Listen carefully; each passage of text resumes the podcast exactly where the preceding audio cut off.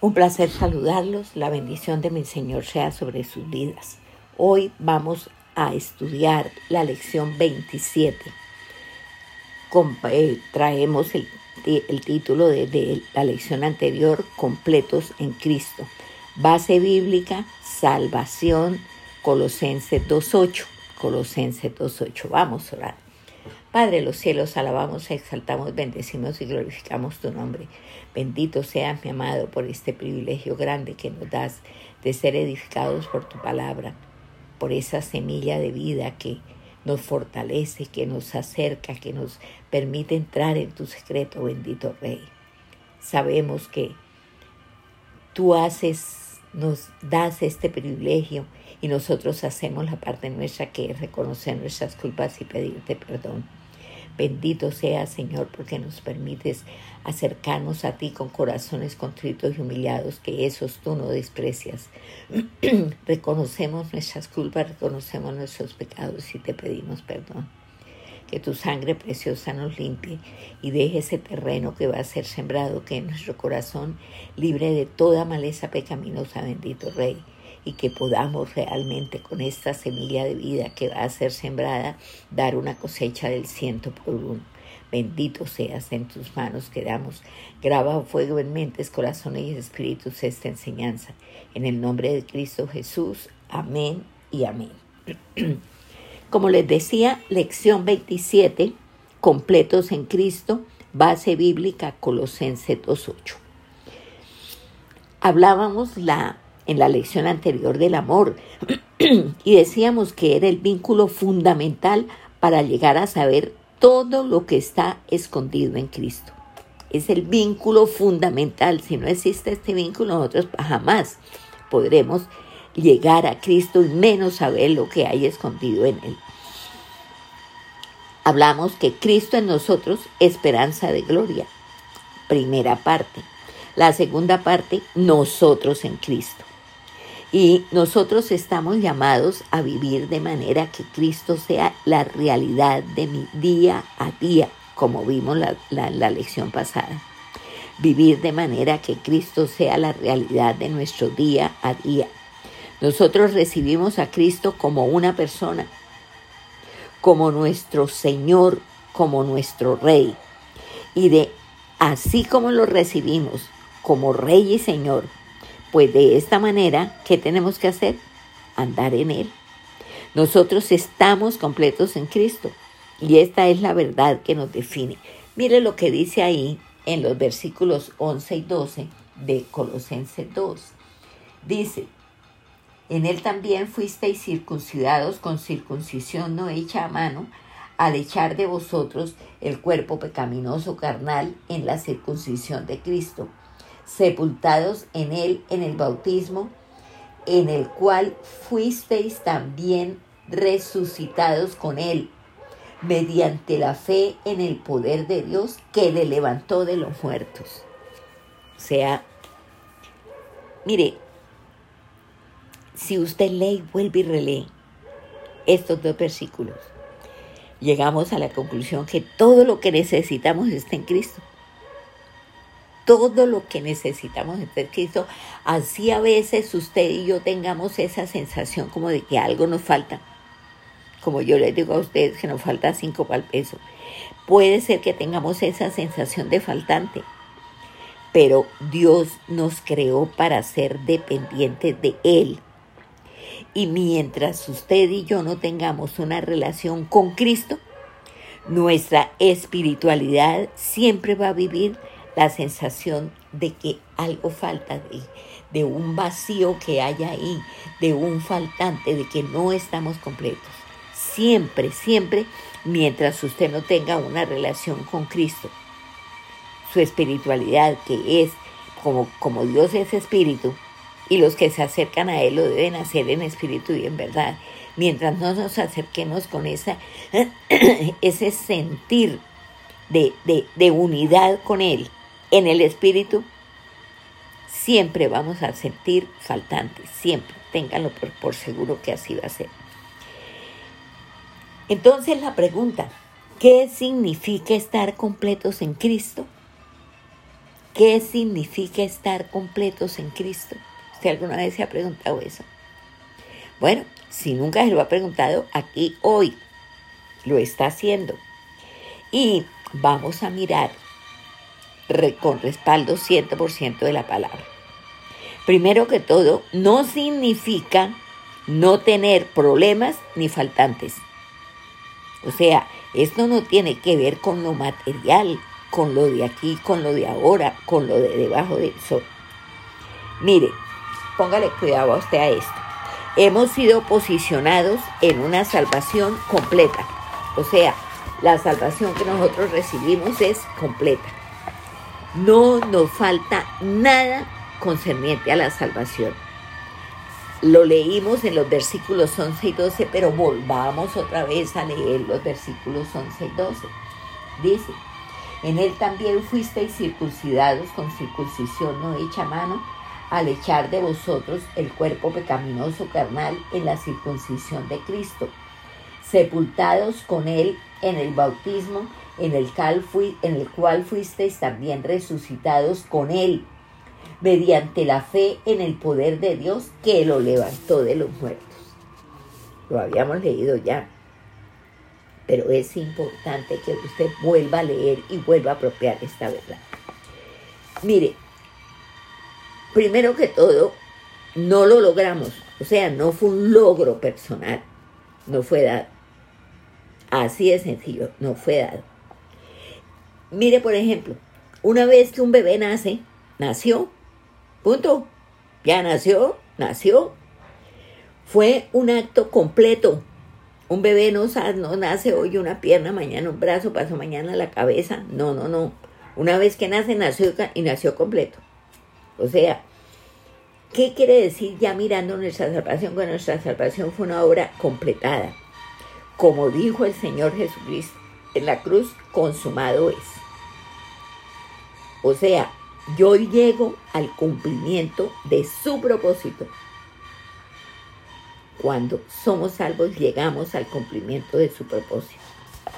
Y Pablo aquí, en Colosenses, está usando la figura de la circuncisión. Porque, mire, Pablo estaba luchando con algunas doctrinas judaizantes que decían que para salvarse debían adherirse a algunos de los ritos del judaísmo por ejemplo, la circuncisión. Y la circuncisión era un tema muy polémico. ¿Por qué? Porque la iglesia cristiana nació en las entrañas del judaísmo. Y en las entrañas del judaísmo, a los ocho días se circuncidaba al niño. Se le cortaba el prepucio. Por eso Pablo dice que Cristo echó de él el cuerpo pecaminoso carnal en la circuncisión de Cristo echó de él el cuerpo pecaminoso carnal en la circuncisión de Cristo. O sea, la circuncisión representa la señal del pacto que Dios hizo con Abraham.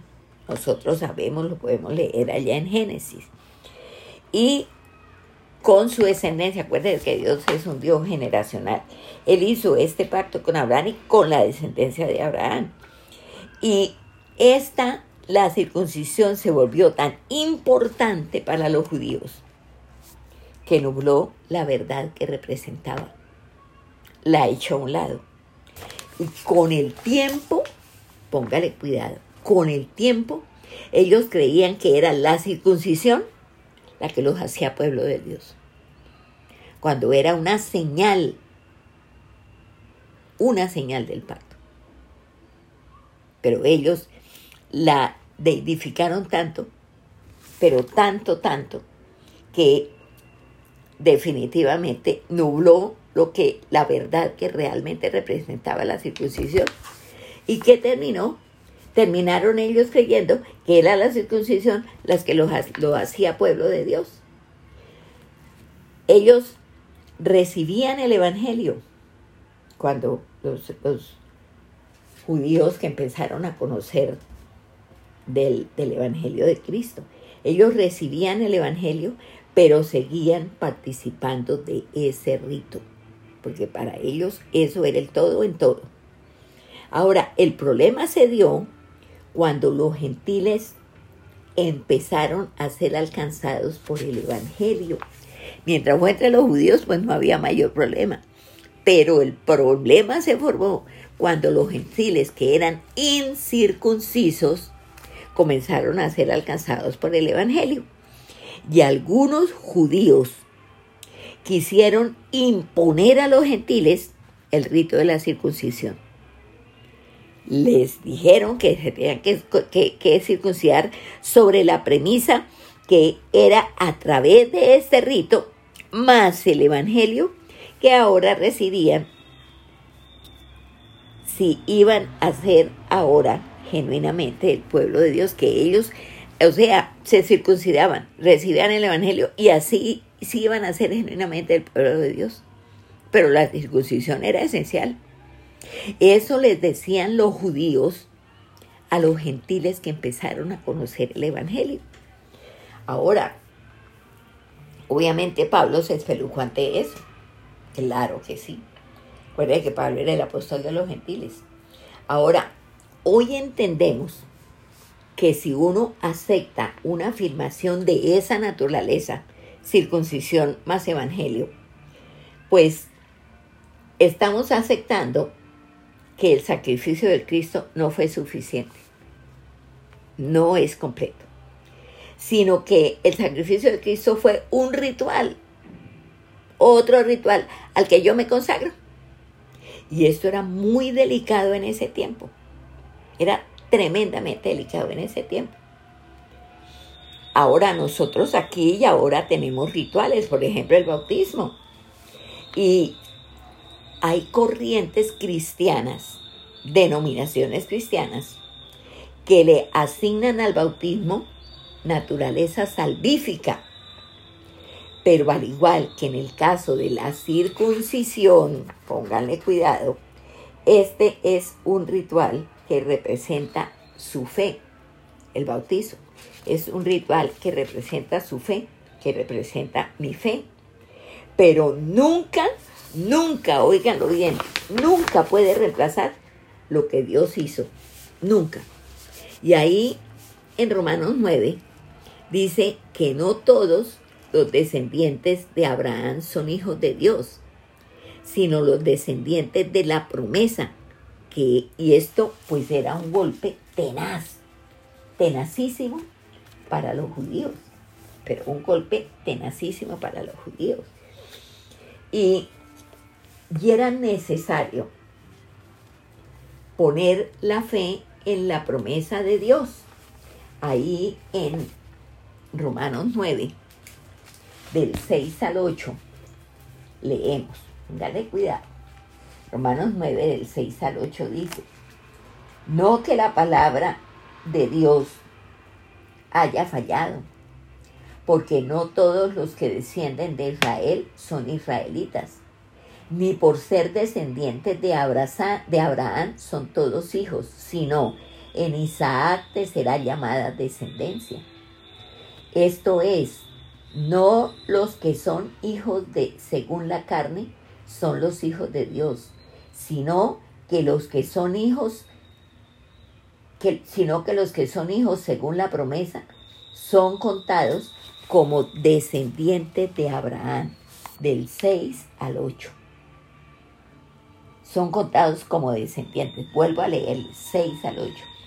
No que la palabra de Dios haya fallado, porque no todos los que descienden de Israel son israelitas, ni por ser descendientes de Abraham son todos hijos, sino en Isaac te será llamada descendencia. Esto es, no los que son hijos según la carne son los hijos de Dios, sino los que son hijos según la promesa son contados como descendientes. Ahora, esto para los judíos era espantosamente tenaz, tenaz. Figure cómo le tocó al pobre Pablo. Ahora, somos hijos de Dios en la promesa que es Cristo Jesús. Pues usted sabe que la promesa con mayúscula es Cristo Jesús. No por alguna cosa que digamos, no por medio de un rito, de una oración, no. Nosotros simplemente somos hijos de Dios por la promesa hecha en Cristo Jesús. Por eso, por eso es que somos hijos de Dios, por la promesa hecha en Cristo Jesús. Y, y aunque la circuncisión estaba en la ley, Israel nunca la entendió, nunca la entendió. Se dejó nublar por la ley, por la letra de la ley, y nunca entendió el espíritu de la ley. Mire qué tremendo esto. Mire qué tremendo esto, para que tengamos nosotros cuidado. Él tristemente se dejó nublar por la ley y por la letra de la ley y nunca entendió el espíritu de la ley. La señal era una señal espiritual. No era corporalmente la señal física, cortar el prepucio, sino lo que en espíritu esta señal representaba. Y ahí en Deuteronomio, nos vamos allá para los comienzos de la Biblia, ahí en Deuteronomio 10, 16, dice, circuncidad pues el prepucio de vuestro corazón y no endurezcáis más vuestra cerviz. Circuncidad pues el prepucio de vuestro corazón y no endurezcáis más vuestra cerviz. ¿Y esto quién lo está diciendo? Dios mismo, Dios mismo. La verdadera circuncisión no era, la, no era en la carne, por favor, sino en el corazón. Pero esto no tuvo impacto en la vida del pueblo, ¿no? Ellos se quedaron con el ritual, pero nunca vieron el espíritu que había en él. Y ahí más adelantico en el mismo Deuteronomio, en Deuteronomio 36 dice, y circuncidará Jehová tu Dios tu corazón y el corazón de tu descendencia, para que ames a Jehová tu Dios con todo tu corazón y con toda tu alma, a fin de que vivas.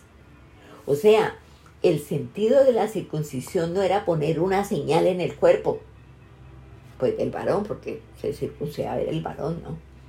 Sino que a través de esa señal que se ponía en el cuerpo del varón, él entendiera que había sido apartado para Dios. Eso era lo que significaba esa señal. Y que por esa señal él debía estar recordando permanentemente que debía amarlo y que no podían hacerlo según sus propias fuerzas. Que esto era una acción divina. Dios los capacitaba para que lo amaran con todas sus fuerzas, con toda su alma, con todo su ser. Mire, nosotros hacemos cosas y permanentemente vivimos haciéndolas para alcanzar el favor de Dios. Pero es Él el que nos transforma para que lo conozcamos. Es Él el que nos transforma. Póngale cuidado, nos transforma. ¿Para qué? Para que lo conozcamos para que lo conozcamos. Él nos transforma. Figúrese usted. Mire lo que dice aquí en Romanos 4. Y leemos Romanos 4, del 9 al 12. Dice en Romanos 4, del 9 al 12. ¿Es pues esta bienaventuranza solamente para los de la circuncisión o también para los de la incircuncisión? Porque decimos que a Abraham le fue contada la fe por justicia. ¿Cómo pues le fue contada? ¿Estando en la circuncisión o en la incircuncisión? No en la circuncisión, sino en la incircuncisión. Y recibió la circuncisión como señal, como sello de la justicia de la fe que tuvo cuando aún incircunciso, para que fuese padre de todos los creyentes no circuncidados a fin de que también a ellos la fe les sea contada por justicia. Y Padre de la circuncisión, para que los que no solamente son de la circuncisión, sino también siguen, sino que también siguen sus pisadas de fe que tuvo nuestro Padre Abraham, antes de ser circuncidado. Mire, voy a volver a leerles del 9 al 12. ¿Es pues esta bienaventuranza solamente para los de la incircuncisión o también, son o también para los de la incircuncisión? Porque decimos que a Abraham le fue contada la fe por justicia. ¿Cómo pues le fue contada? ¿Estando en la circuncisión o en la incircuncisión? No en la circuncisión, sino en la incircuncisión. Póngale cuidado. Y recibió la circuncisión como señal, como sello de la justicia de la fe que tuvo estando aún incircunciso, para que fuese padre de todos los creyentes no circuncidados, a fin de que también ellos, a ellos la fe les sea contada por justicia, y padre de la circuncisión para los que no solamente son de la circuncisión, sino también siguen las pisadas de fe que tuvo nuestro padre Abraham antes de ser circuncidado. O sea, Dios habla sobre la gracia que perdona todo pecado. Y pregunta, ¿para quién es este regalo? Él hace esa pregunta, ¿para quién es este regalo? ¿Para los de la circuncisión? o para los otros? Pregunta. ¿Cuándo le fue contada la fe por justicia? ¿Cuándo? Antes de la circuncisión y la recibió como señal, como sello de justicia que tuvo antes de ser circuncidado. Son señales. Sello de la fe que él ya tenía.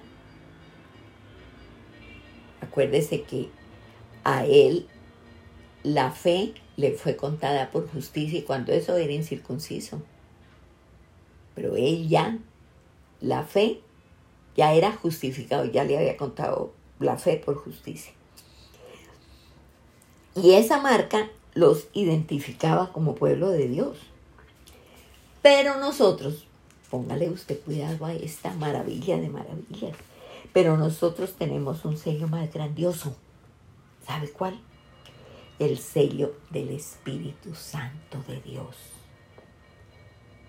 Nuestro corazón transformado, transformado por el sello de Dios. Por el sello de Dios. Abraham fue primero padre de la fe y luego padre de los de la circuncisión. Y no es judío el que lo es externamente, sino el en el interior, en el corazón. Y cuando creemos lo que sucedió, fue arrancado de nosotros el cuerpo de pecado, como el prepucio desarrancado del cuerpo del bebé. Y ahora nos ha sido imputada la justicia de Dios. Por eso, recordemos algo muy importante. La salvación es completa. Total y absolutamente completa. Nada quedó faltando de lo que Dios hizo. Nada quedó faltando de lo que Dios hizo. No lo olvide, por favor, no lo olvide. Mm, Cristo crucificó la naturaleza que antes nos gobernaba. La crucificó porque de otra manera no hubiera sido posible. De otra forma no hubiera sido posible si no lo hubiera crucificado. Puso sobre mí, y dígalo usted así en primera persona, puso sobre mí una naturaleza nueva. Puso sobre mí una naturaleza nueva. Acuérdese de lo que dice en, el texto bíblico que estamos, que es la base ahí en 2.12.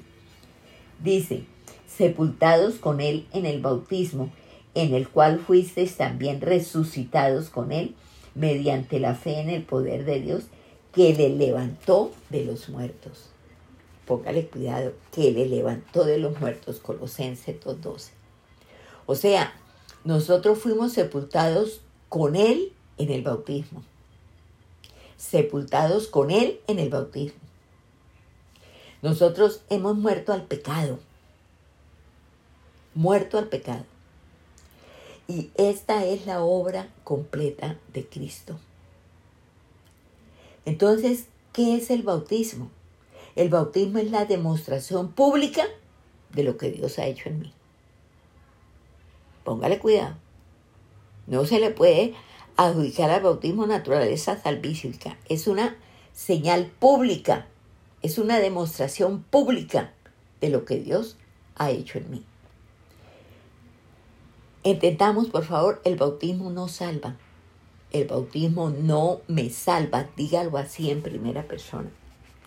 ¿Por qué me bautizo? Porque he sido alcanzada por la gracia de Dios. Porque he sido alcanzada por la gracia de Dios. Y por haber sido alcanzada por la gracia de Dios, doy testimonio público de lo que el Señor ha hecho en mí. Doy testimonio público de lo que el Señor ha hecho en mí. ¿Quién se bautiza? Quien ha nacido de nuevo. Así de sencillo. Se bautiza quien ha nacido de nuevo, aunque pudiera ser que alguno se bautice sin ser nacido de nuevo. Esto puede suceder. Pero este hecho no lo hace salvo. Y como nos tenemos que presentar delante del tribunal del Cristo, a Él no lo podemos engañar. Ante Él tenemos que reconocer que cumplimos con un ritual, pero no nos apropiamos de su obra en la cruz. No estábamos en Cristo porque el que está en Cristo es el que es una nueva criatura. Y cuando usted es una nueva criatura, ¿qué pasa con las cosas viejas? Pasaron. Y las que ahora hay en su vida son nuevas. Así de sencillo. Esto es lo que significa. Ahora, somos del Señor porque nos compró con su sangre. Así de sencillo. Él es su dueño, Él es mi dueño, nos compró con su sangre. Pero cuando nos bautizamos, le estamos diciendo a todo el mundo que le pertenecemos a Cristo estamos haciendo confesión pública de quién es nuestro dueño. Nuestro dueño es Él, porque Él nos compró. ¿Cuál fue el precio que pagó? Su vida por la nuestra. Nada menos que eso. Y la obra completa de Dios en Cristo fue salvarme. Así tal cual. La vida completa de Dios en Cristo fue salvarme. Y fui sepultada en Él. Y yo tengo que entender esto. Por eso yo morí. Fue sepultada para poder resucitar. Si yo no muero, yo no puedo ser sepultada. Y si yo no soy sepultada, yo no puedo resucitar. Así de sencillo. Así de sencillo. Entonces, yo tengo que disfrutar de una salvación que me ha sido dada completa, porque a la salvación que me ha sido dada completa en Cristo no le falta nada, pero es completa, porque no le falta nada. Yo soy salva en Cristo, soy salva en Cristo. Y esa salvación es completa. No le falta nada, tal cual. Lo que hago, lo hago para honrarlo a Él, por la sencilla razón de que soy de Él. Entonces lo que yo hago siempre tiene que, ser, tiene que tener un fin, honrarlo a Él. ¿Por qué? Porque le pertenezco, porque soy de Él. Y pare de contar. Él es mi dueño, yo le pertenezco. Por eso Él es mi Señor, mi Salvador, mi Rey. Porque Él dio su vida a cambio de la mía. Y hágase una pregunta. Es una pregunta muy cuestionante. ¿Dónde estaríamos hoy si Él, Cristo, no nos hubiese alcanzado? ¿Mm? ¿Dónde estaríamos hoy? ¿Dónde estaríamos hoy? Nuestro destino eterno, el infierno. Nuestra vida aquí, una vida sin sentido total y absolutamente. Porque la vida empieza a tener sentido, razón de ser, cuando sabemos que la estamos viviendo para Él, porque le pertenecemos, porque Él es nuestro dueño, porque Él nos salvó porque Él nos compró, porque el precio de nuestra salvación no estaba a nuestro alcance pagarlo. No nos alcanzaba, no estábamos en condiciones, no éramos capaces. ¿Qué hizo Él? Lo que hizo. Se entregó por nosotros murió por nosotros. Porque el pago del pecado es muerte. Acuérdense siempre de esto. Sí, usted puede morir por sus pecados, sí, claro. Pero si usted muere en sus pecados y por sus pecados, ¿para dónde se va? ¿Mm? El infierno, ¿no es cierto? Y una vez que usted llegó allá con sus pecados y por sus pecados, ¿usted cree que el diablo lo va a dejar salir de allí? Olvídese. Por eso es que Cristo tuvo que ir al infierno. Porque Él no pecó. El diablo no le pudo poner la mano porque Él no pecó.